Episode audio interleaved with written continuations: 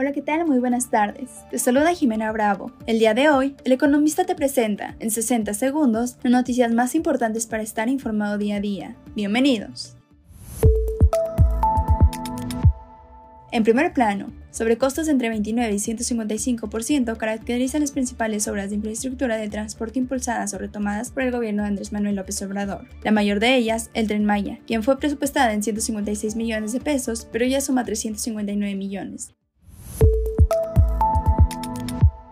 Finanzas y dinero. La encuesta nacional de ingresos y gastos de los hogares 2022 muestra la desigualdad que existe entre hombres y mujeres, así como la necesidad de impulsar un sistema nacional de cuidados. De acuerdo con los datos, de la población femenina en México, 92.7% se dedica únicamente a las tareas del hogar, mientras que 0.6% se dedica solo al cuidado de algún miembro del hogar.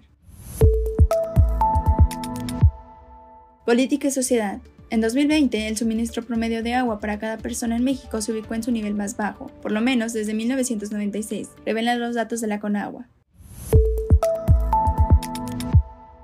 Con Total Play navega sin límites este regreso a clases. Llévate un Wi-Fi Pro más TV adicional al 50% por 6 meses. Con Total Play navega a máxima velocidad con paquetes desde 459 pesos. ¡Jálate ya!